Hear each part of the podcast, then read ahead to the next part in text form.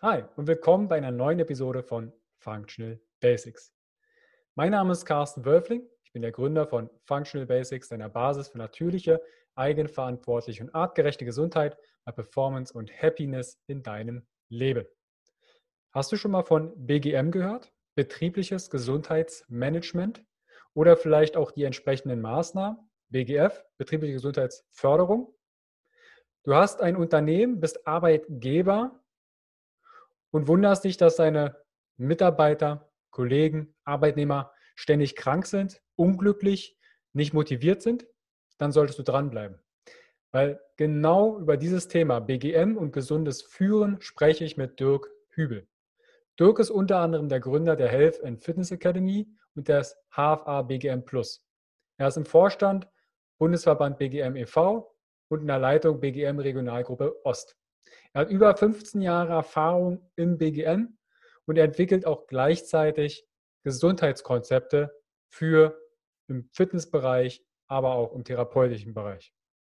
Ich selber bin Referent für die HFA seit 2016 im Bereich Functional Training, Functional Movement, sensomotorisches Koordinationstraining und Faszienfit. Und wir besprechen das Thema BGM und gesundes Führen. Du findest alle Informationen in den Show Notes, aber auch entsprechend in der Videobox oder unter www.function-basics.de slash dirk-hübel-hfa. Selber bin ich auch im BGF tätig, werde regelmäßig für Events gebucht, sei es Vorträge, Live-Webinare, Seminare, aber auch in Workshops, sei es Kochen, Fermentieren, aber auch theoretischen Background für zum Beispiel Hormonbalance, Stressbalance und Co. Dazu findest du mehr in den Show Notes. Ich wünsche dir viel Spaß mit diesem wichtigen Thema. Bis gleich, dein Carsten.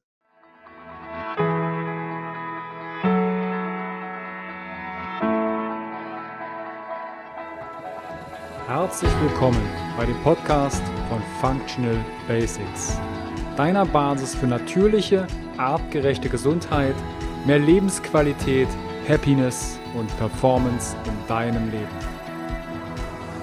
Gehe mit mir, Carsten Wölfling, Coach und Speaker, Gründer von Functional Basics und dem Health Meeting, dem Biotop für mehr Vitalität auf den Grund und schau mit über den Tellerrand der Gesundheit. Warum? Gesundheit ist für alle da.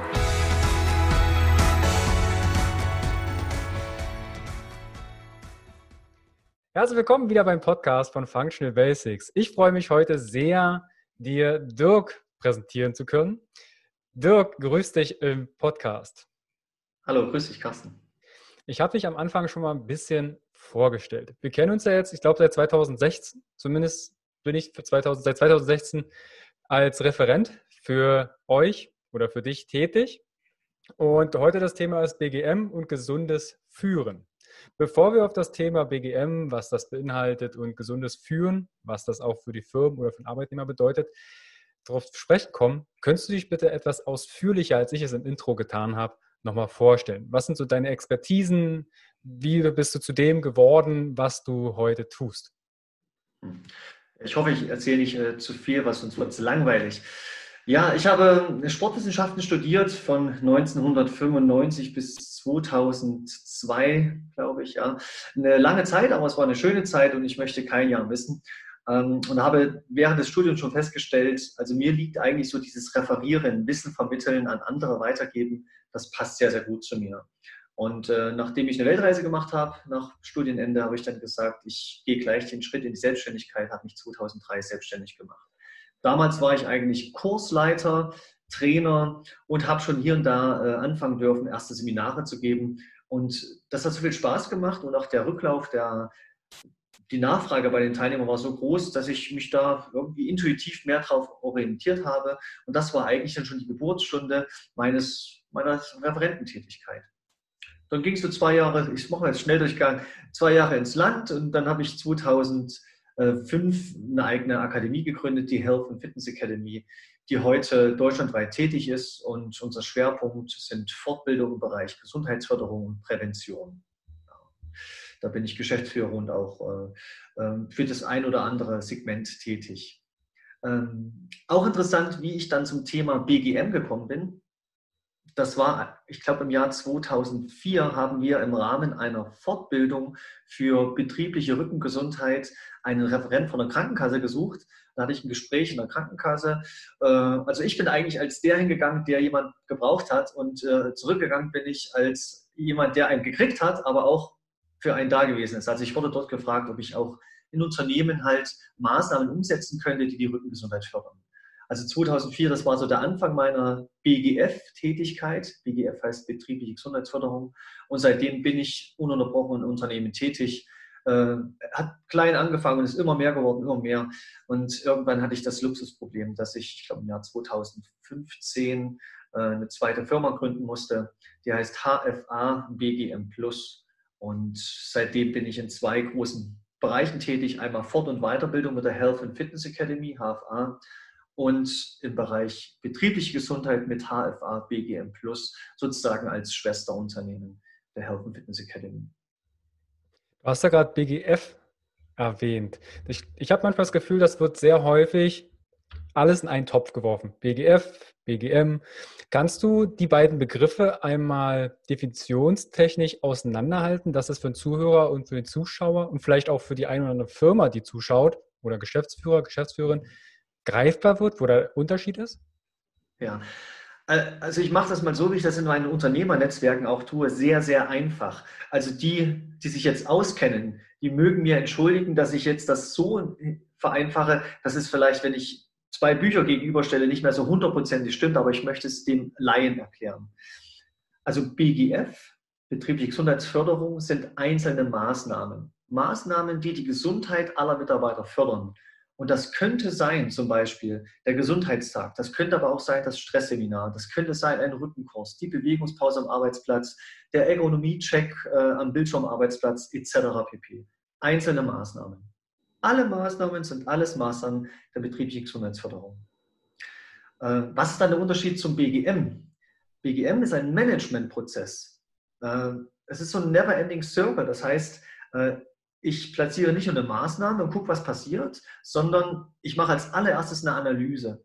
Ich analysiere die Gesundheitssituation im Unternehmen und dort kriege ich zwei Ergebnisse raus. Hoffentlich, die, die es gut machen, kriegen zwei raus. Das eine ist, was läuft schon im Punkt Gesundheit gut im Unternehmen? Was sind also bestehende Gesundheitsfaktoren? Die hole ich auf Bewusstseinsebene. Und das zweite ist, was sind Belastungen, Beanspruchungen für die Mitarbeiter? Und auf Grundlage dieser Ergebnisse platziere ich im zweiten Schritt äh, zielgerichtete Maßnahmen. Also ich mache nicht einfach nur einen Rückenkurs oder einfach nur eine Ergonomie-Check, sondern ich gucke, was kommt bei der Analyse raus. Aha, Belastung zum Beispiel in puncto schlechte Führung oder schlechte Kommunikation. Dann mache ich natürlich keinen Rückenkurs, dann mache ich ein Kommunikationstraining oder ein Seminar gesundes Führen. Dann führe ich das durch und im dritten Schritt kontrolliere ich, war das auch wirkungsvoll. Ja, es war wirkungsvoll, dann behalte ich das bei, baue es aus. Ähm, es war bedingt wirkungsvoll, ich muss es anpassen, es war nicht wirkungsvoll, gegebenenfalls sogar, ich cancel es und ersetze es durch andere Maßnahmen. Und so geht es wieder los. Neue Maßnahmen durchführen, Prüfungen und irgendwann gibt es so eine Art Selbstläufer. Und wenn dieser Selbstläufer besteht, dann ist es ein funktionierender Managementprozess.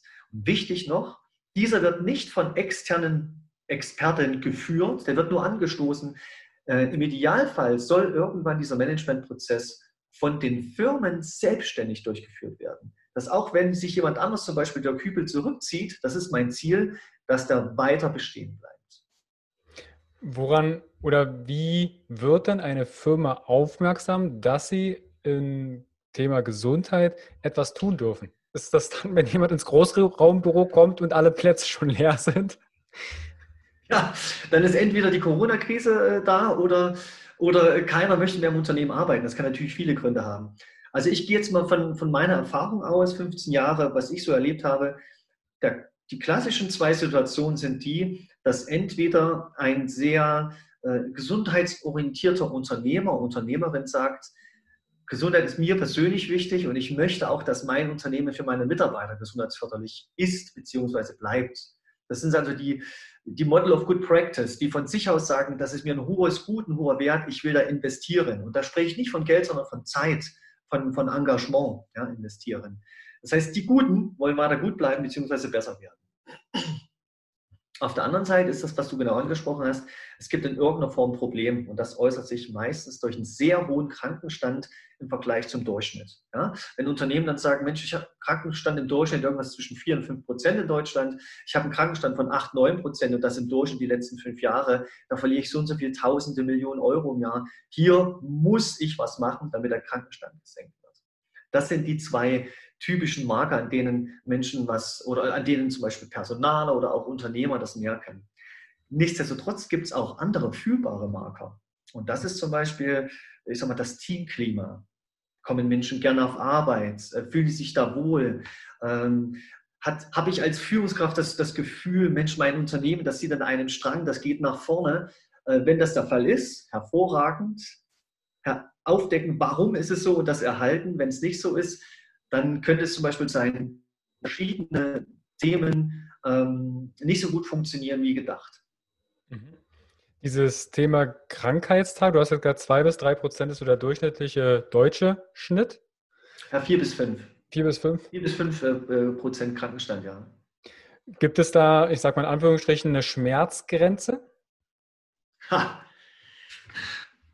Also ich bin jetzt mal von, von den Kopfhörern auf jetzt nochmal. Mhm. Klappt es mir da wieder? Funktioniert. Alles super. super. Ähm, Gibt es eine Schmerzgrenze? Die Schmerzgrenze ist individuell. Die liegt beim Betrachter. Es gibt Unternehmen, die sagen, ich komme mit 7, 8 Prozent gut aus, das ist für mich okay. Und es gibt welche, die sagen, äh, schon ein halbes Prozent über dem Durchschnitt ist für mich zu viel. Und es gibt andere, die sagen, nein, für mich ist Gesundheit so ein, hoher, so ein hohes Gut. Äh, ich möchte das auch in einer, in einer niedrigen Krankenstandzahl erkennen. Und mein Ziel ist immer 2% unter dem Branchendurchschnitt. Deswegen kann ich nicht sagen, wo liegt die Schmerzgrenze. Ja? Aber der Durchschnitt ist immer eine Orientierung, dass ich weiß, ich bin über Durchschnitt oder ich bin unter Durchschnitt. Das heißt, ich bin gut oder nicht ganz so gut. Und das BGM und die Notwendigkeit wird sehr häufig nur an den Krankentagen festgemacht? Oder gibt es noch andere, ich sag mal, Indikatoren, wo dann eine Firma darauf aufmerksam werden könnte, okay, es macht Sinn. Es kann ja sein, dass jemand trotzdem bei 2% oder 4% hängt und sagt, okay, wir möchten trotzdem was tun.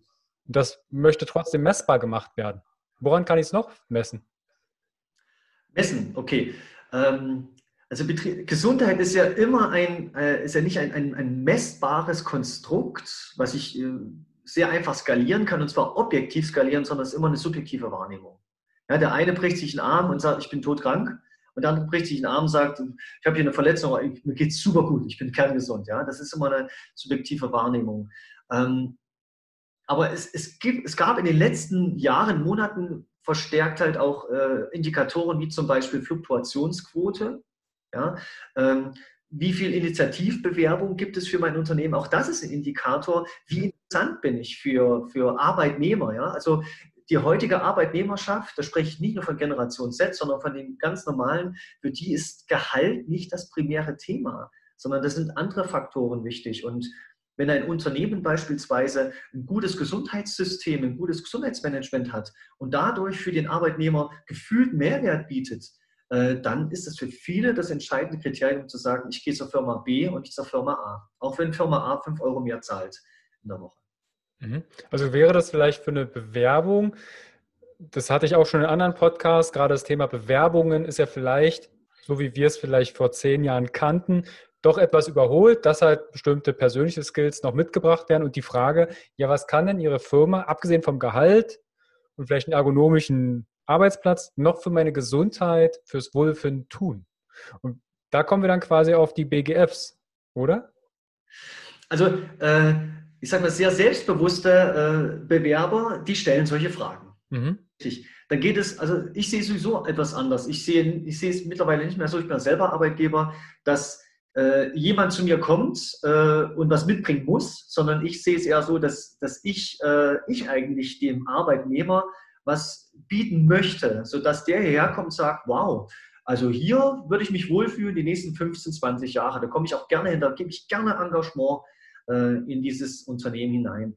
Und äh, BGF, BGM-Maßnahmen in ihrer Gesamtheit äh, können ein wichtiger Punkt sein, um Bewerber zu überzeugen. Aber das ist für mich sehr, sehr wichtig. Es geht wirklich um das ehrliche Arbeiten und das ehrliche Anbieten.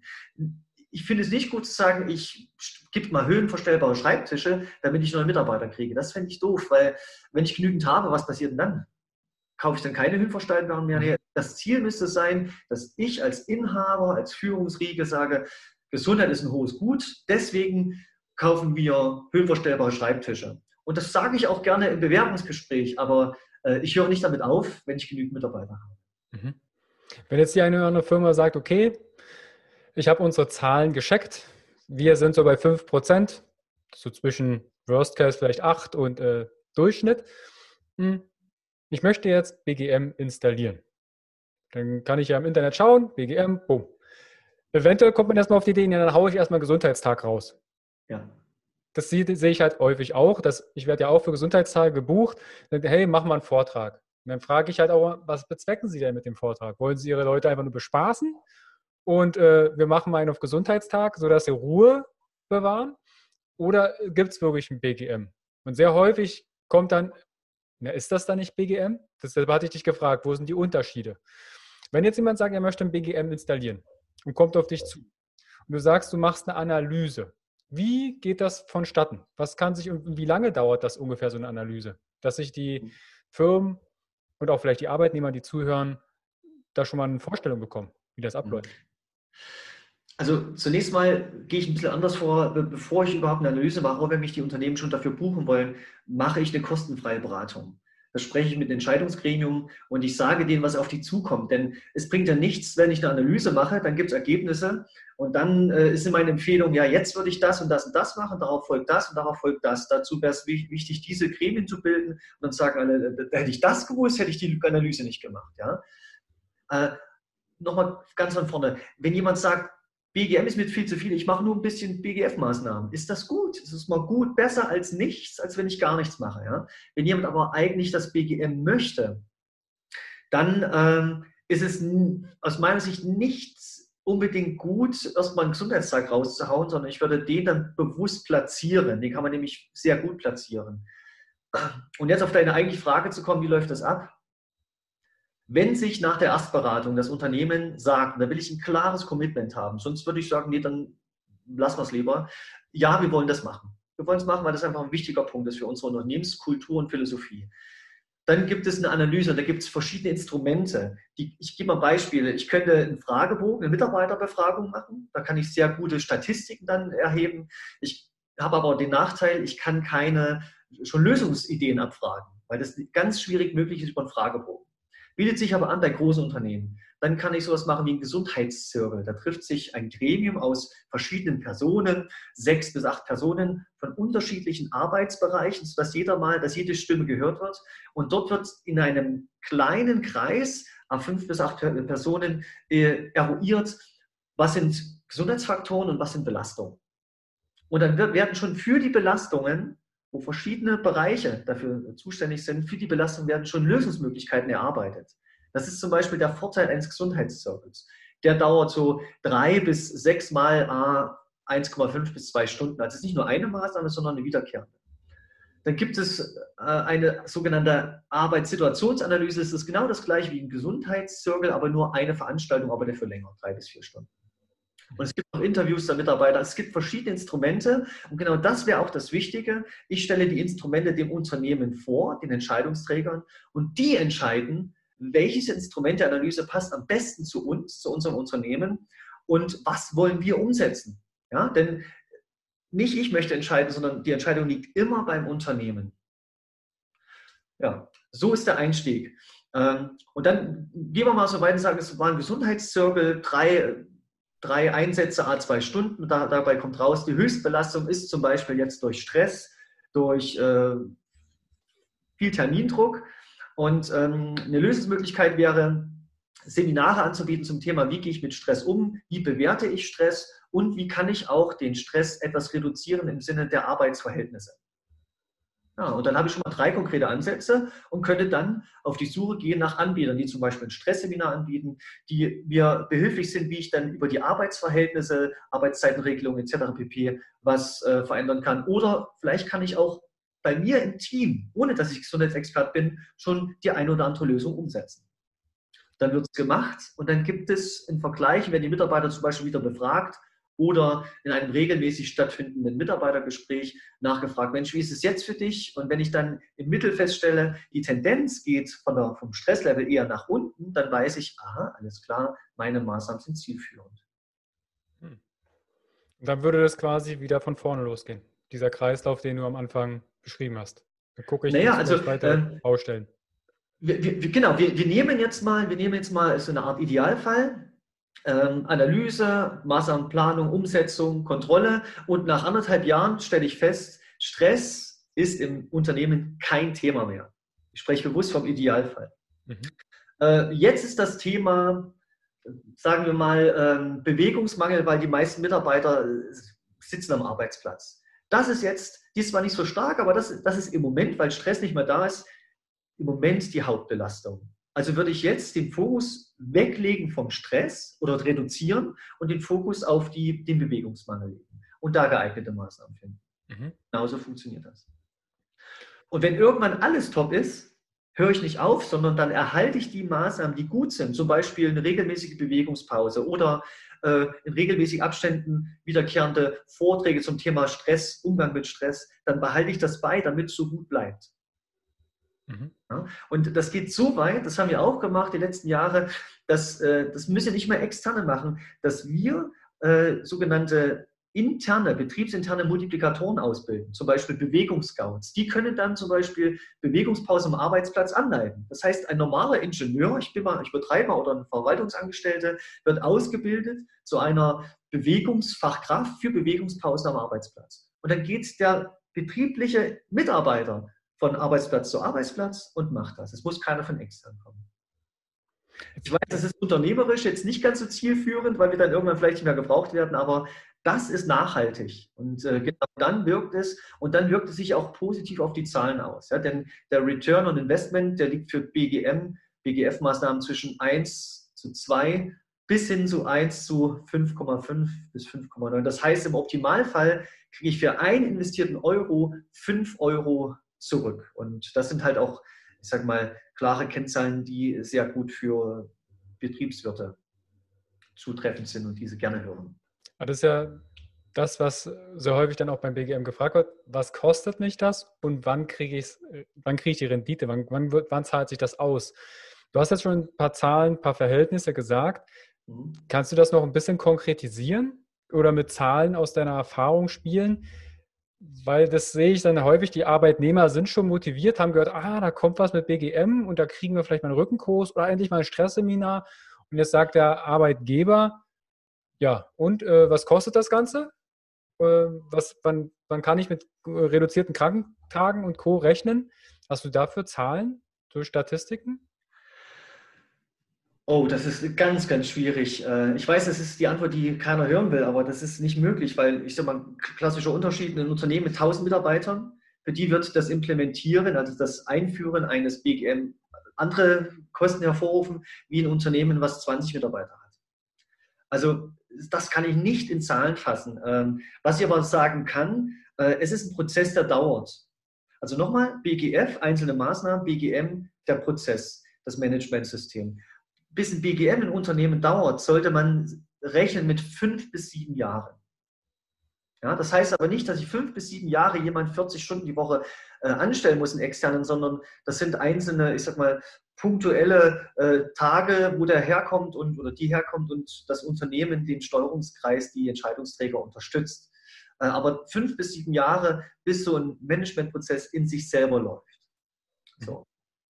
Wann ich den Return on Investment habe, kann ich auch nicht sagen. Es hängt davon ab, wie intensiv ein Unternehmen das machen möchte. Wie viel Engagement stecken die da rein? Wie viel Kapazitäten auch an internen Mitarbeitern äh, investieren die für das BGM? Weil es geht, es geht nicht nur mit einem externen. Es muss ein internes Steuerungsgremium erstellt werden, aufgebaut werden, sodass betriebsinterne Mitarbeiter die Ansprechpartner und Entscheidungsträger sind für Gesundheitsmaßnahmen. Du hast gerade die, du hast gerade die Zahlen erwähnt bezüglich 1000 äh, großes. Unternehmen und äh, drei Leute. Gibt es für BGM denn Mindestanforderungen oder kann auch ein Zwei-Mann-Startup sagen, hey, wir machen trotzdem BGM? Also grundsätzlich erstmal ja. Es kann auch ein Startup mit drei Leuten sagen, wir machen BGM. Dann, dann hat es aber nichts zu tun mit dem klassischen BGM, wie man das in Büchern liest, mit, mit äh, Vorbereitung und, und, und äh, Strukturen schaffen etc. pp., sondern dann ist es ein Kreis, da sitzen alle Mitarbeiter zusammen in einer Runde und diskutieren und, und fällen Entscheidungen. Dann ist es immer eine 100% Entscheidung von allen Mitarbeitern. Und dann heißt es auch nicht, wir drei, wir bilden einen Steuerungskreis, der besteht aus 66% der Mitarbeiter, sondern das entscheiden immer alle.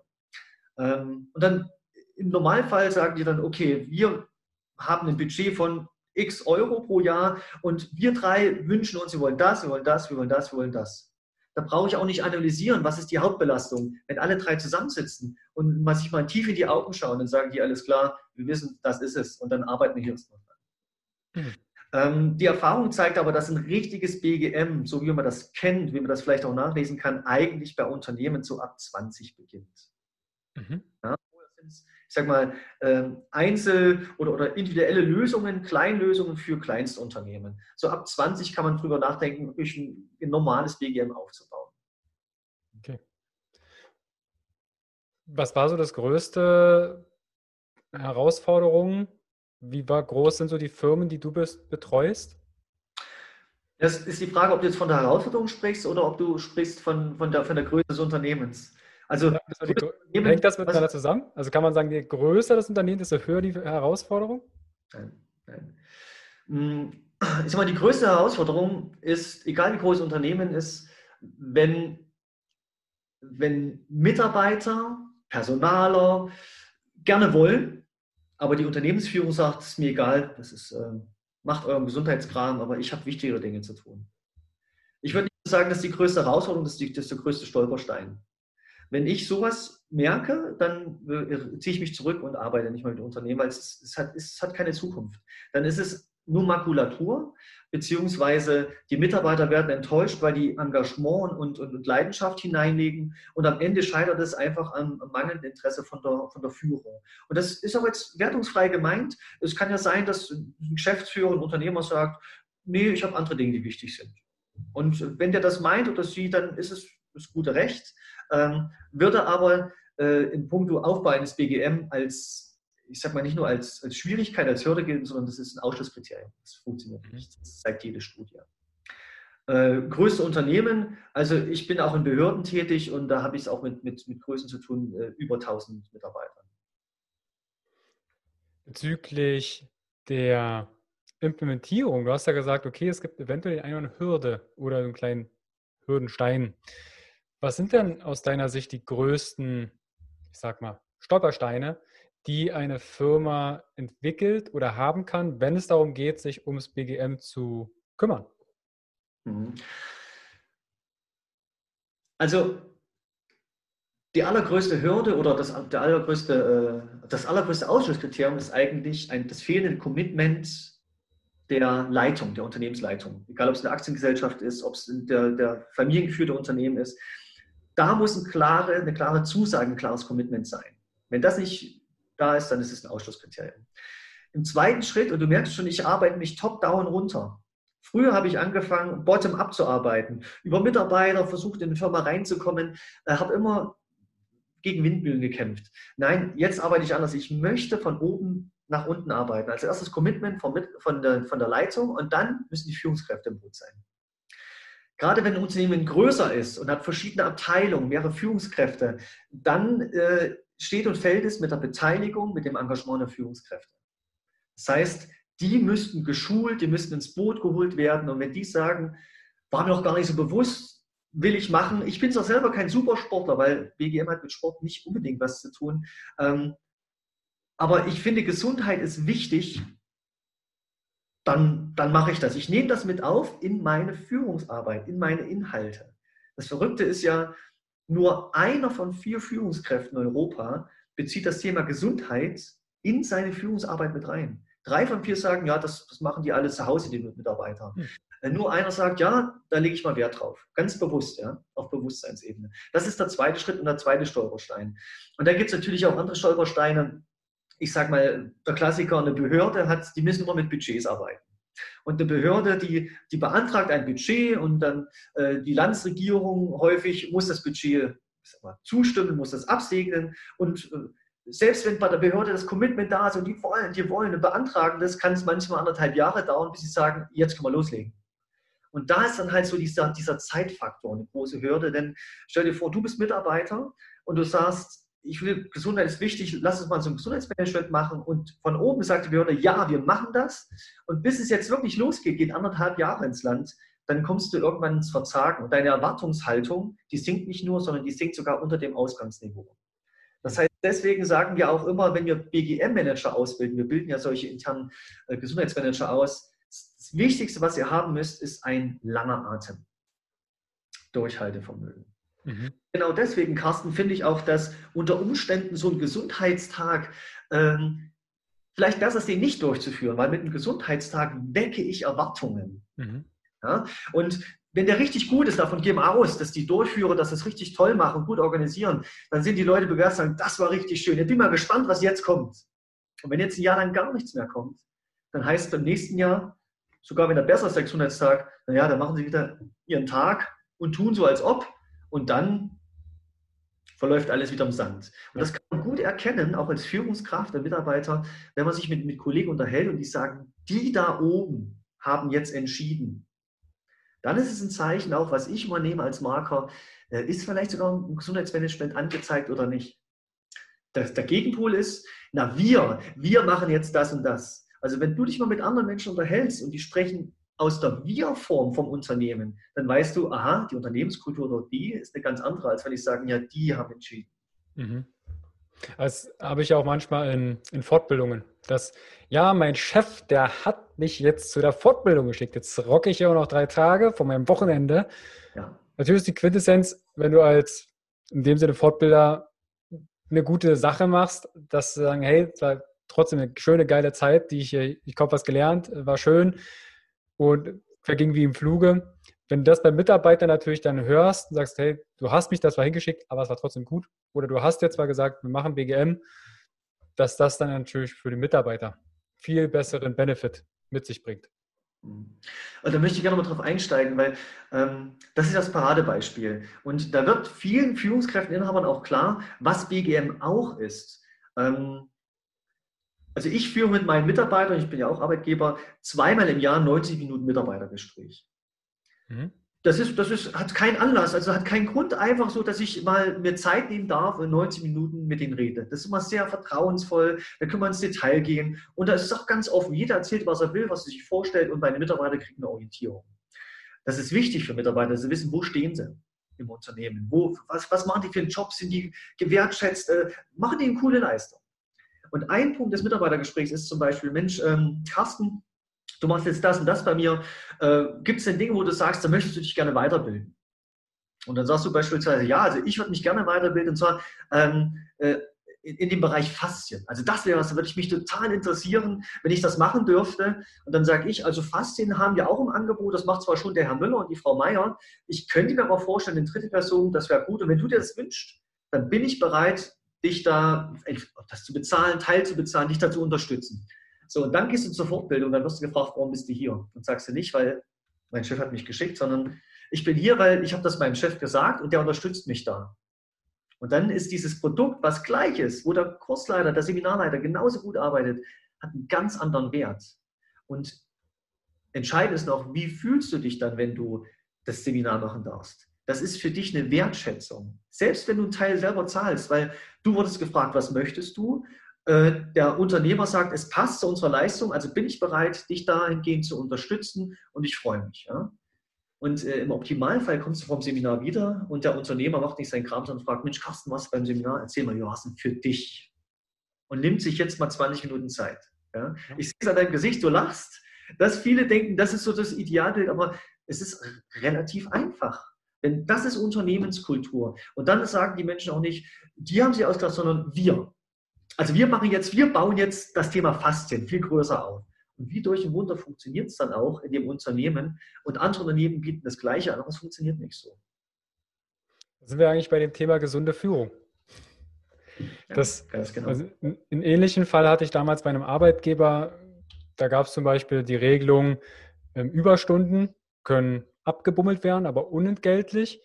Und ich hatte dann irgendwann 80 Überstunden, dachte ich, boah, so viel kannst du gar nicht abgammeln, da machen die anderen ja Überstunden. Da hatte ich die Idee, und das ist ja vielleicht die andere Richtung, dass Ideen auch angenommen werden von, ich sag mal, von unten nach oben. Da habe ich gesagt, hey, könnten wir die eine Stunde, alle, die jetzt mit Geld zu tun haben, sollten sich vielleicht die Ohren zu halten. Ich sage, kann man die eine Stunde mit 5 Euro vergüten und quasi ein Fortbildungskonto ähm, anlegen. Und da hatte ich dann natürlich dann 400 Euro Fortbildungsgeld auf dem Konto und gesagt, hey, okay, dann nutze ich dafür das Geld. Das mhm ja, mit 5 Euro ist vielleicht die eine Sache, aber so habe ich dann die Idee ins Rollen gebracht und dann wurde das auch etabliert und dann konnte der eine oder andere auch seine Fortbildungen damit mhm. teilfinanzieren oder finanzieren.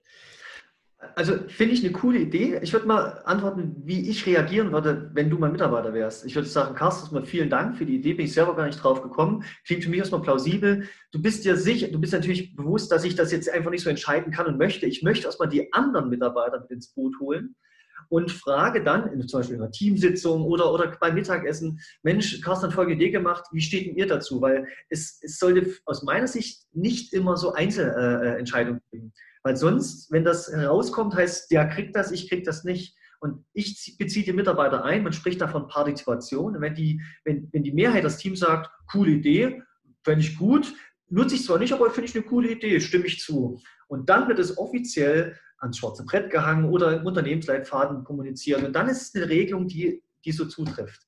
Also war es auch. Also war es auch. Ne? Also das war meine Idee. Dann wurde es im Team angesprochen, dann wurde beratschlagt und dann wurde es durchgewunken. Also so sollte es jetzt nicht sein, dass einer, einer äh, sagt und äh, dann wird das durchgewunken, dass das natürlich im Team entsprechend abgestimmt wird und ob das mhm. okay ist.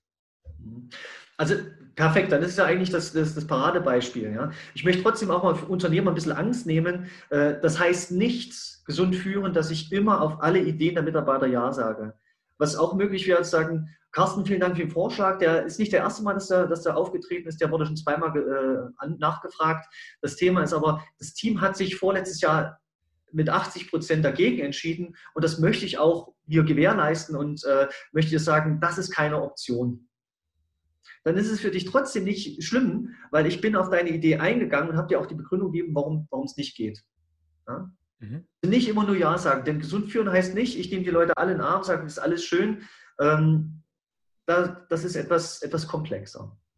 Diese Komplexität, lass uns da mal im Detail ein bisschen drauf eingehen. Mhm. Was macht denn gesunde Führung alles aus? Ist natürlich jetzt alles, kann man wahrscheinlich jetzt äh, zehn Stunden drüber referieren. Aber was macht in deinen Augen? Was sind so vielleicht die fünf Merkmale von gesunden Führen? Was macht das aus? Zunächst erstmal die Basis. Die Basis, es sind keine objektiv messbaren Faktoren. Das passiert alles in, der sogenannten, in den sogenannten weichen Faktoren, Wohlfühlfaktoren. Und äh, ich, ich, bringe gerne in Führungskräfteseminaren das Beispiel, beschreiben Sie mir doch mal, also Führungskräfte, die sitzen vor mir, zehn Leute, sage ich, beschreiben Sie mir doch mal bitte, was ist denn aus Ihrer Sicht ein guter Arzt? Ein richtig guter Arzt. Und da sagen die, ein guter Arzt, also ein guter Arzt, der muss, der muss zuhören kennen, der muss sich ernst nehmen, der soll sich Zeit nehmen für mich, das soll auch das hören, was ich sage, nicht einfach seinen Kram machen. Dann soll er auf mich eingehen äh, und so weiter und so fort. Alles weiche Faktoren. da kommt, da kommt meistens so in der vierten, fünften Antwort kommt jemand, der sagt, das soll, das soll fachlich gut sein. Und dann unterbreche ich das Brainstorming und frage, ja, woran machen Sie konkret fest, dass der fachlich gut ist? Mhm. Ja, und dann, dann gucken die mich an ja, und merken, das kann ich ja gar nicht. Ich kann ja gar nicht beurteilen, dass der Arzt fachlich gut ist.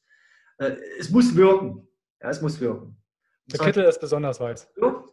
Hauptsache es wirkt, äh, ganz egal, wie der Arzt reagiert. Dann sagen schon die anderen, nee, nee, nee, der, der muss schon auch ein bisschen einfühlsam sein, empathisch sein. Und dann wird vielen klar, worauf ich hinaus will, spätestens wenn ich dann die Frage stelle, okay, jetzt tausche ich mal Arzt durch Führungskraft aus. Genau das Gleiche trifft zu. Der muss mir zuhören, der muss sich einfühlen, der soll sich Zeit nehmen, der soll mich ernst nehmen, etc. pp. Äh, ein Mitarbeiter kann, ein normaler Mitarbeiter, eine Fachkraft, kann nicht einschätzen, wie ist die fachliche Expertise einer Führungskraft? Wie ein normaler Patient, ich spreche nicht von Therapeuten, wie ein normaler Patient auch gar nicht einschätzen kann, wie ist die fachliche Expertise eines, eines Handchirurgen, kann man nicht. So, und das macht schon erstmal klar, was macht eine gute Führungskraft aus? Die wenigsten erwarten, dass die fachlich das können, was der Computerprogrammierer kann. Das muss die Führungskraft nicht können. Es sind andere Faktoren, das soll Mitarbeiter führen können. Aber du hast mich ja konkret gefragt nach Dingen. Ähm, ich würde zu Anfang stellen das Thema Wertschätzung. Die eigentliche Führungskraft einer Führungskraft ist Wertschätzung. Und dazu muss erstmal klar sein, was ist Wertschätzung? Meine Erfahrung ist, die meisten Führungskräfte wissen das gar nicht. Die denken dann, ja, ich muss mir loben, das stimmt nicht. Ähm, über allen steht Anerkennung. Anerkennung teilt sich auf in Lob und in Wertschätzung. Das sind unterschiedliche Dinge. Lob ist immer für eine konkrete Leistung und für ein Arbeitsergebnis. Ich bleibe jetzt mal beim betrieblichen Setting. Ganz, ganz wichtig, der Mitarbeiter soll wissen, was konkret habe ich gut gemacht, welche konkrete Leistung war es gewesen. Und dann sage, gehe ich sogar noch so weit, das reicht nicht aus. Ich sage, Mensch, Carsten, das hast du super gemacht, so wie du das, das, äh, das Interview geführt hast. Sagt ja, okay, aber irgendwann sagst du, hm, aber was, was habe ich da konkret gut gemacht? Äh, was hat das bewirkt? Und das ist für mich der zweite Punkt, wenn ich konstruktiv loben möchte. Dem Mitarbeiter klar machen, welche positiven Effekte hat denn diese Leistung für das andere Team, für das Unternehmen und für den Mitarbeiter selber. Dann finde ich, ist es ein konstruktives Lob. Mhm. Vielleicht so ein kleiner Tipp am Rande, äh, wenn, wenn ein Unternehmer wissen will, wie viel soll ich loben, wie viel soll ich kritisieren, meine Empfehlung ist mindestens drei, also drei zu eins. Verhältnis Lob zu Kritik. Mhm. Das ist Lob. Das ist nicht Wertschätzung. Wertschätzung ist immer auf die Persönlichkeit ausgerichtet. Zum Beispiel, Mensch, Carsten, äh, also das Gespräch mit dir, das hat mir richtig Spaß gemacht. Also ich habe mich richtig wohl gefühlt. Das war so deine positive Art, ja, und auch wie du mir zugehört hast, wie du auf mich eingegangen bist. Also das hat sich richtig toll angefühlt. Ja? Danke, dass du bist, wie du bist. Mit dir haben wir guten Fang gemacht als Mitarbeiter.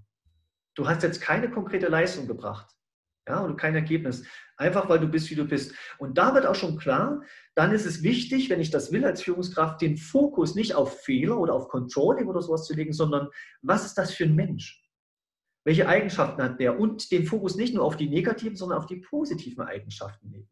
Das kann sogar so sein, dass ein Mitarbeiter, der fachlich eher, ich sag mal, Mittelmaß ist, dass ich den auf einmal ganz anders sehe, weil ich merke, wenn der hier ist auf Arbeit, dann dann geht das gesamte Team nach vorne. Und wenn mir sowas auffällt, ist es ganz wichtig, denn nur dann kann ich Wertschätzung wahrnehmen, wenn ich das dem Mitarbeiter spiegel, also kommuniziere. Würde ja aber auch bedeuten, dass, wenn jetzt Wertschätzung, steckt der Wert drin, dass ich als Arbeitnehmer mich mit dem Thema Werte schon mal beschäftigt habe und dass der Arbeitgeber damit auch irgendeine Berührung hat. Ne, wenn ich jetzt den Wert als Beispiel Ordnung habe, das dann auch sehe, ah, okay, die Person ist besonders ordentlich, wo kann ich denn diesen Wert in der Firma bestmöglich einsetzen, weil dann sind ja vielleicht beide Parteien superglücklich. Würde, deckt sich das mit dem oder ist das jetzt komplett was anderes? Na, das ist ja schon wieder so, so eine Sache, ähm, Partizipation. Also ich frage dich, was, ist, was, ist, was hast du für einen Wert? Äh, okay, für mich ist Ordnung ganz, ganz wichtig. Mensch, Carsten, äh, hast du da eine Idee, warum du dich vielleicht irgendwo anders einsetzt, wo du sagst, du kannst diesen Ordnungswert viel stärker umsetzen? Das geht in eine andere Säule vom gesunden Führen.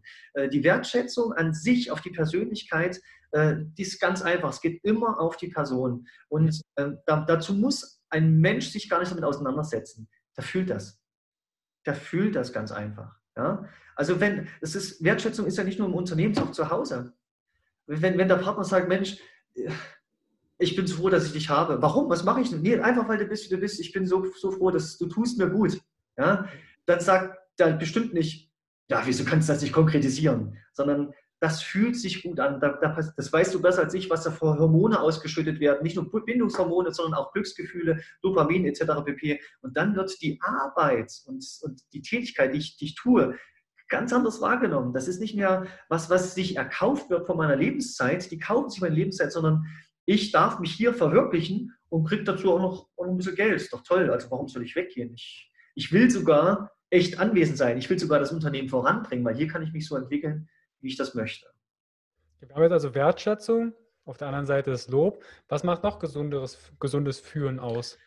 Ja, das habe ich schon zweimal angedeutet, ist Partizipation, also mhm. Mitarbeiter in Entscheidungsprozesse mitnehmen. Und das ähm, Partizipation, partizipatives Führen, das, das kommt so häufig, äh, wird so häufig gesagt, die meisten können sich auch nichts darunter vorstellen.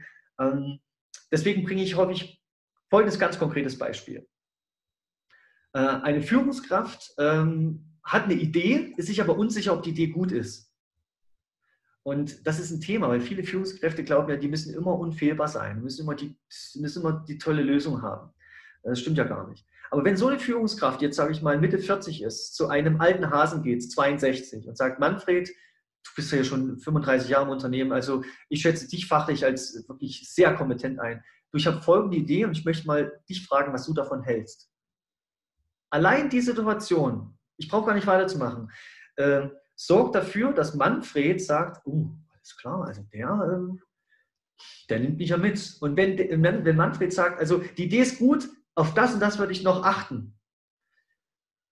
Und die Führungskraft stellt dann auch noch diese, diese Idee vor im großen Teammeeting, sagt, ja, ich habe das Folgendes überlegt, auch Manfred hat mir einen guten Tipp gegeben, Folgendes, das habe ich jetzt einfließen lassen, das habe ich weggelassen, dafür habe ich das genommen. Ähm, dann wird diese Idee in der Umsetzung von Manfred zu 110 Prozent mitgetragen. Genau das ist nämlich der Punkt. Dann ist es nämlich die Idee des Führungskraft, der Führungskraft von oben, sondern das ist unsere Idee. Wir entwickeln gemeinsam unsere Idee nach vorne. Und das machen moderne Unternehmen. Die machen Team-Meetings, entwickeln gemeinsam eine Idee, vervollkommnen die. Und deswegen arbeiten die an ihrem gefühlt eigenen Projekt und nicht an dem Projekt, was die da oben gesagt haben. Wie siehst du es denn erfahrungsgemäß? Du hast ja auch von Generation Z erwähnt. Mhm. Ist denn BGM inzwischen flächendeckend vertreten oder ist das noch eher so ein schleppendes Ding? Und woran liegt es, dass BGM noch in Anführungsstrichen stiefmütterlich betrachtet wird? Ja, stiefmütterlich würde ich nicht sagen. Also mhm. betriebliche Gesundheit, ich würde mal sagen, von, von zehn Unternehmern, ähm, acht oder neun haben das schon mal gehört, BGM, BGF. Und vielleicht wissen drei, vier, was damit anzufangen. Ähm, zunächst einmal, was wir unterteilen, es gibt alte Bundesländer, neue Bundesländer. In alten Bundesländern ist es etwas intensiver vertreten als in den neuen Bundesländern. Mhm. Das hat geschichtliche Ursachen und Wurzeln. Ähm, dann gibt es aber auch Regionen, Regionen besonders, wo, ich sag mal, ähm, neue Unternehmen, neue Geschäftsfelder, Startups und IT-Branche vertreten ist, äh, denen ist irgendwie natürlich mehr klar, dass Kreativität und, und so Eigenmotivation ganz wichtig ist, damit das Unternehmen vorankommt. Und die investieren auch viel mehr in das Thema Gesundheit und BGM. Und dann gibt es klassische Berufsfelder, dann, dann kommen so Sprüche wie, ja, nicht, nicht, nicht geschimpft, ist gelobt genug. Wieso sollen die jetzt noch Sport machen bei mir? Wenn sie bei mir noch Sport machen, dann, dann haben sie nicht genug gearbeitet. Ja? Ähm, also das ist erstmal abhängig regional, aber auch branchenabhängig. Und das sind so Gründe, warum es noch nicht überall vorgedrungen ist. Aber äh, wenn man sich mal die letzten fünf Jahre anschaut, dann ist das explosionsartig gewachsen. Gibt es eine Branche, wo du dir BGM am meisten wünschst? wo es bisher noch nicht wirklich ja, etabliert ist? Wünsche. Tja. Ich würde sagen, nee. Also ich bin ja Idealist und Berufseuphoriker. Mein Wunsch wäre, dass in möglichst allen Branchen die Mitarbeiter sich wohlfühlen und dass Gesundheit in irgendeiner Form eine Rolle spielt. Warum, warum sollten jetzt das Handwerk mehr partizipieren als als der Vertrieb oder, oder als die, Gesundheitsbereich. Mhm. Also wenn ich mir das wünschen dürfte, würde ich sagen, gerade die Menschen, die im Gesundheitsbereich arbeiten, ja, Pfleger, äh, Krankenhäusern etc. pp., dass die auch was für ihre Gesundheit im Unternehmen machen dürfen. Also das wäre einfach so ein Wunsch, der in Richtung Fairness geht. Aber ansonsten gilt es für alle Branchen übergreifend. Bevor wir dazu sprechen kommen, wie du BGM in deinem Unternehmen umsetzt, würde ich dich gerne noch fragen, aus Sicht des Arbeitnehmers. Jetzt höre ich das vielleicht mal an, bin in einem mittelständigen Unternehmen und merke, ja, mein Stuhl quietscht. Gesundheitstage wurden immer wieder so angekündigt, dann kam nichts. Wie kann ich denn, welche Chancen habe ich aus Arbeitnehmersicht für BGM was Gutes zu tun? Hm. Äh, da vorneweg, die meisten Führungskräfte und Unternehmer die wollen nicht, dass es ihren Mitarbeitern schlecht geht. Die meisten wollen, dass es denen gut geht und die sind bestrebt, ein tolles Klima zu, aufzubauen. Und das ist wichtig für Arbeitnehmer, weil äh, da gibt es häufig auch so eine, na, die wollen sie so die sehen nur das Geld. Das ist auch eine wichtige Aufgabe, weil ein Unternehmen muss schwarze Zahlen schreiben. Nichtsdestotrotz, die meisten wollen, dass es den Mitarbeitern gut geht. Und deswegen empfehle ich ganz klar, ganz dringend, ähm, zeigt den Führungskräften, dem Vorgesetzten, dem Unternehmer an, dass es euch wichtig ist, dass ihr euch da was wünscht, dass ihr gerne andere Arbeitsbedingungen habt, äh, aber nicht, weil das andere auch haben, sondern weil es euch gut tut und ihr dadurch dem Unternehmen wieder Mehrwert bringen könnt. Ja, das ist ja ganz, ganz wichtig. Nicht die Frage, was ich sage, sondern wie ich es sage. Und wenn ich den Unternehmer dann treffe, auf, auf seiner Ebene, gibt es auch verschiedene Kommunikationsebenen, wenn ich den treffe, dann stoße ich auch häufig auf ein offenes Ohr und auf, auf Bereitschaft, da was zu tun. Aber wenn ich nichts sage, wird sich nie was, nie was ändern. Höchstens durch Zufall, aber was passiert schon zufällig? Okay, also vielleicht für die Arbeitnehmer, die zuhören, schaut mal, ob ihr auch die Kommunikation auf der richtigen Ebene. Schulz von Thun. Ah, jetzt Genau, zum Beispiel vier Kommunikationsebenen. Ja, und, und das, das zentrale Element ist da wieder das Mitarbeitergespräch. Das ist, kann ich nur jedem Mitarbeiter, aber auch jeder Führungskraft empfehlen, nutzt dieses zentrale Element. Das ist die Grundlage für Arbeitszufriedenheit. Okay, dann, wie setzt du BGM in deinem Unternehmen um? Wie viel seid ihr? Also wir sind festangestellte circa zehn Personen und äh, freiberufliche Fachkräfte, Referenten, so wie du, sind wir 60 deutschlandweit. Ja? Und äh, die 60, die würde ich mal außen vor lassen, weil für, da ist es ganz schwierig, weil ich für die kaum greifbar bin, immer nur, wenn wir mal gemeinsam was machen oder äh, ich äh, eine Rechnung äh, überweisen darf. Äh, aber sonst ähm, haben wir gar nicht, leider gar nicht so viel ähm, ich sag mal, Kommunikation, aber du weißt, dass wir das schon mehr machen als andere. Du kennst die Motivations-SMS vor, vor dem Seminar, Feedback-Anruf und so weiter und so fort oder Hospitation. Kommen wir mal zu meinem Mitarbeiterteam. Ähm, also wir sind ja ein Kleinstunternehmen und da ist es schwierig, äh, einen Steuerungskreis aufzubauen, also ein Gesundheitssteuerungsgremium. Deswegen läuft es bei uns, wie ich gesagt habe, bei dem Dreierteam. Wir setzen uns zusammen und fragen, was wünscht ihr euch? Was belastet euch? Wie wollen wir was äh, kompensieren? Und jetzt spreche ich einfach mal von konkreten Ergebnissen an, die wir jetzt umsetzen. Eine Sache ist, seit vielen Jahren äh, zahlen wir unseren Mitarbeitern das Mittagessen. Und das Mittagessen ist nicht in irgendeiner Kneipe, sondern es ist einem Bioladen. Ja, da gibt es immer drei, vier Mittagessen zur Auswahl und jeder Mitarbeiter darf damit hingehen und kriegt von uns das Essen gezahlt. Er kriegt kein, kein Geld überwiesen, damit er sich kaufen kann, sondern wir zahlen das. Alle, die mitgehen wollen, dürfen mitgehen und da gucken wir auch nicht auf die Zeit. Wir sitzen da manchmal auch eine Stunde, auch wenn plus eine halbe oder dreiviertel Stunde Mittagspause ist. Ähm, aber es darf auch jeder, im Büro bleiben. Wenn er im Büro bleibt, dann hat er auch seine Dreiviertelstunde Pause, aber er kriegt das Geld nicht. Als mir ist auch wichtig, dass wir dabei zusammenwachsen und auch mal ganz in Ruhe mal nicht über das, die Arbeit sprechen können, wenn wir das wollen. Also das Thema Ernährung, gesunde Ernährung, aber auch das Soziale, was dahinter steht. Ja? Dann haben wir, wir nennen es Betriebssport. Andere würden sagen Gesundheitssport. Einmal die Woche am Donnerstag ist 12.30 Uhr Betriebssport. Da frage ich dann immer äh, am Tag vorher oder, oder mein Kollege, der Peter Nürnberger, was wünscht ihr euch, was wollen wir morgen machen? Und dann heißt es, wir wollen rausgehen, wollen Spaziergang machen oder wir wollen ein bisschen Balance-Training machen drinnen oder wir wollen hier kognitive Aufgaben machen und dementsprechend wird es dann durchgeführt. Wir sind bestrebt, dass wir nicht das selber machen, sondern das machen andere. Externe Anbieter, ähm, auch wenn das Geld kostet für uns, wir das selber machen könnten, aber der Prophet im eigenen Land wird nicht so gehört wie ein externer. Und unsere Erfahrung ist auch, wenn jemand von außen kommt und dafür bezahlt wird, dann findet die Stunde auch statt wenn jemand die von außen kommt und wir das machen können, das heißt, können wir es mal heute ausfallen lassen, ich habe so viel noch zu tun, ich habe das noch zu tun, das noch zu tun äh, und das will ich einfach nicht und deswegen versuchen wir das auch nach außen äh, abzugeben.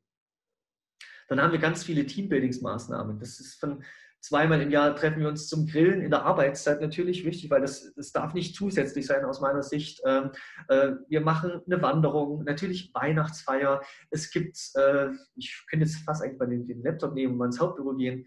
Ähm, mir ist nicht nur wichtig, dass wir ergonomisch geforderte Arbeitsbedingungen schaffen, sondern auch zusätzlich bewegungsfreundliche.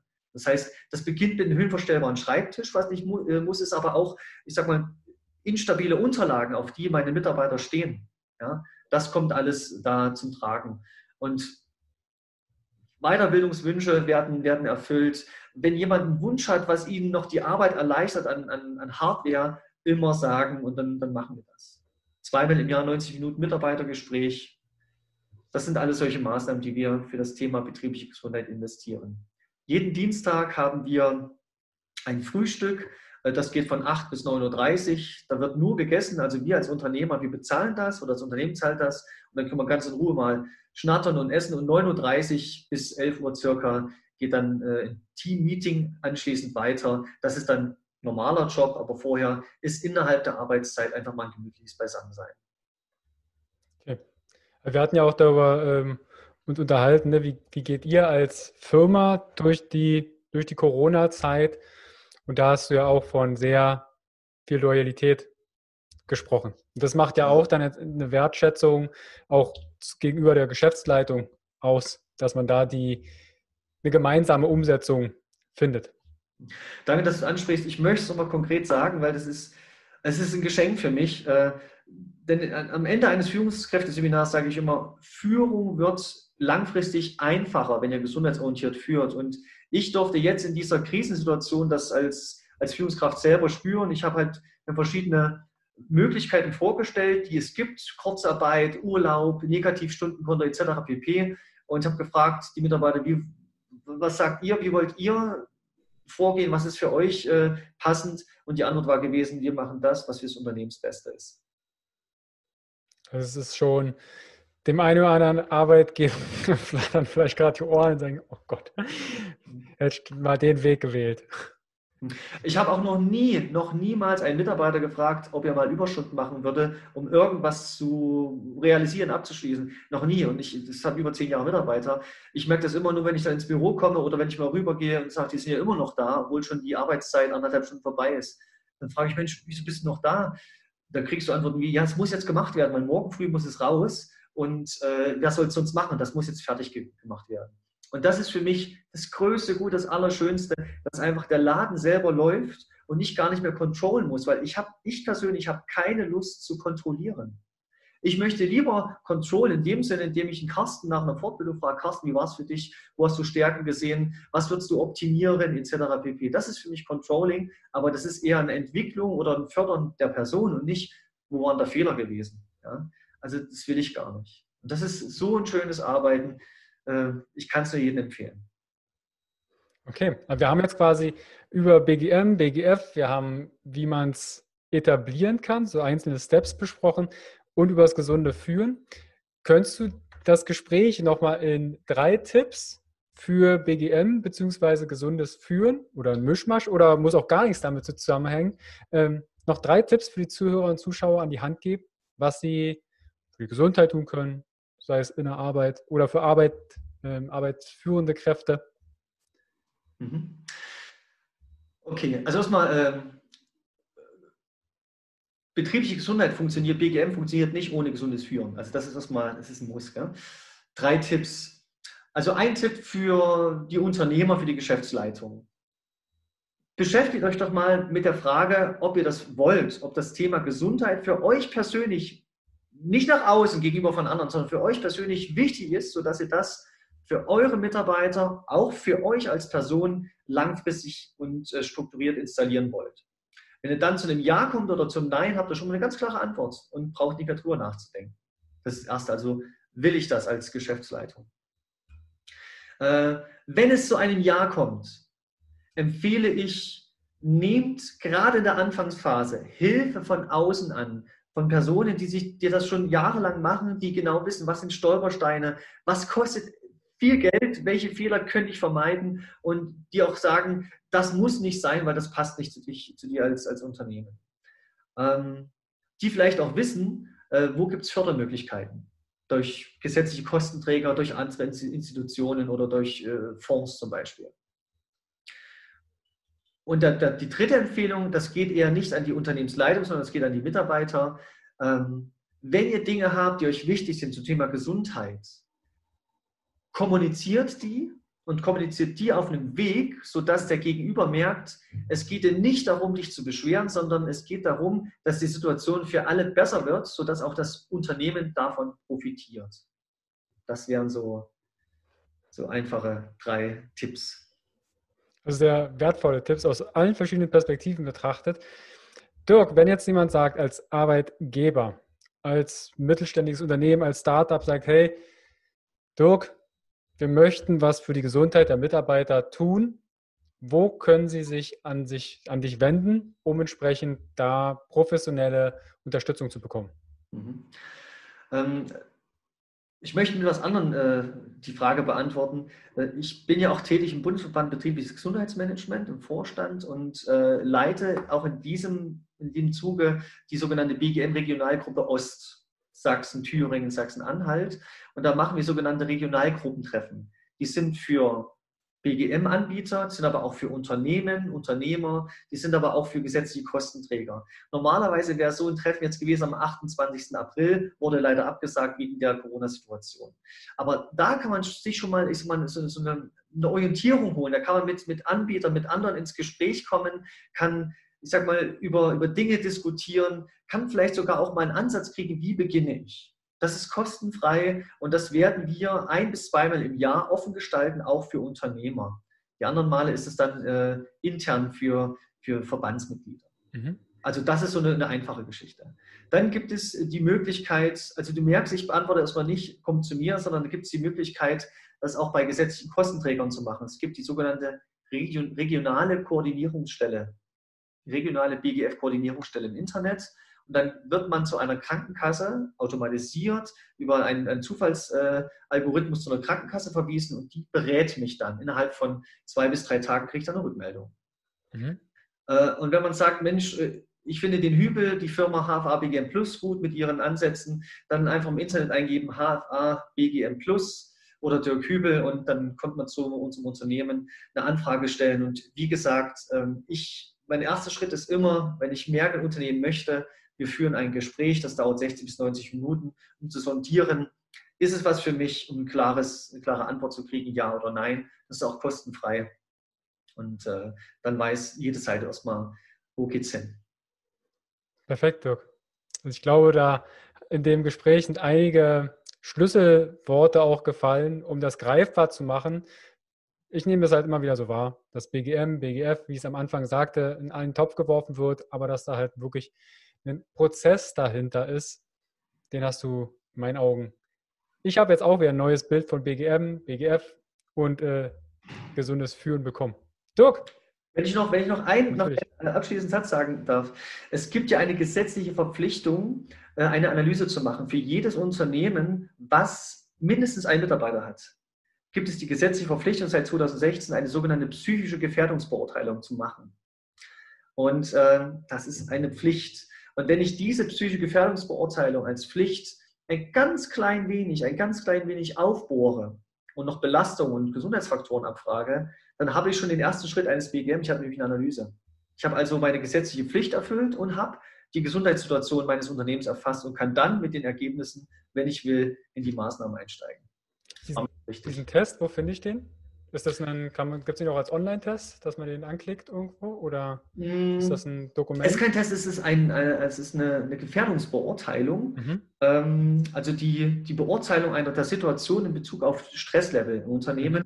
Es gibt da Hilfsmittel von der Bundeszentrale für gesundheitliche Aufklärung, BZGA. Äh, da gibt es so Broschüren, gibt es auch einen kleinen Erklärfilm, wunderbar gestaltet. Ähm, äh, wenn sich ein Unternehmer dazu in der Lage fühlt, kann er das sogar selber machen. Ja? Also wir machen sowas selber. Ähm, oder nimmt sich externe Hilfe, weil wie gesagt, es ist, eine, es ist eine gesetzliche Pflicht und wenn irgendwann mal jemand einen Burnout kriegt und äh, die Berufsgenossenschaft fragt, wo ist denn die Gefährdungsanalyse und der Unternehmer sagt, das haben wir nicht gemacht, dann sieht es schwierig aus mit dem Kosten. Okay. Also kommt, ich werde dem nachgehen, kommt in die Show Notes, wo man sich da auch Näheres anschauen kann. Dirk, ich danke dir vielmals für deine Zeit für dein Tun. Also ich, wir arbeiten ja jetzt, wie gesagt, schon seit 2016 und ich kriege das immer wieder mit. Bin ja auch ab und zu mal in Jena. Von daher schaut euch ähm, die Arbeit vom, von der HFA, von BGM Plus an. Und dann teilt auch die Folge, wenn ihr das BGM etablieren wollt, euch da interessiert. Dirk, vielen lieben Dank. Sehr, sehr gerne in der Zeit. Ganz liebe Grüße ans Team und bis bald. Bis bald. Tschüss, mach's gut, Carsten. Hi und vielen lieben Dank für dein Vertrauen und deine kostbare Zeit. Mit dem Podcast von Functional Basics schiebe ich meine Gesundheitsrevolution Gesundheit ist für alle da weiter an. Wenn dir die Folge gefallen hat, dann bewerte meinen Podcast gerne bei iTunes. Du hast kein iTunes? Kein Problem. Mach einen Screenshot vom Podcast und teile diesen gern in Social Media, wie zum Beispiel Instagram und verlinke mich mit functional.basics und nutze den Hashtag Gesundheit ist für alle da. Teile gern den Podcast und Gesundheit mit deinen Freunden und Bekannten. Warum? Gesundheit ist für alle da. Du hast Anregungen für weitere Folgen oder Fragen? Dann schreibe gern an info at functional-basics.de mit dem Betreff Podcast und ich melde mich sehr gerne bei dir zurück. Du wünschst dir mehr Gesundheit, Lebensqualität und Performance im Beruf und Leben? Dann unterstütze ich dich als Coach sehr gerne. In den Show Notes findest du einen Link, wo du dein kostenfreies Beratungsgespräch mit mir vereinbaren kannst. Du bist Unternehmer, möchtest mehr über die Gesundheit und Performance für deine Mitarbeiter erfahren oder organisierst Events?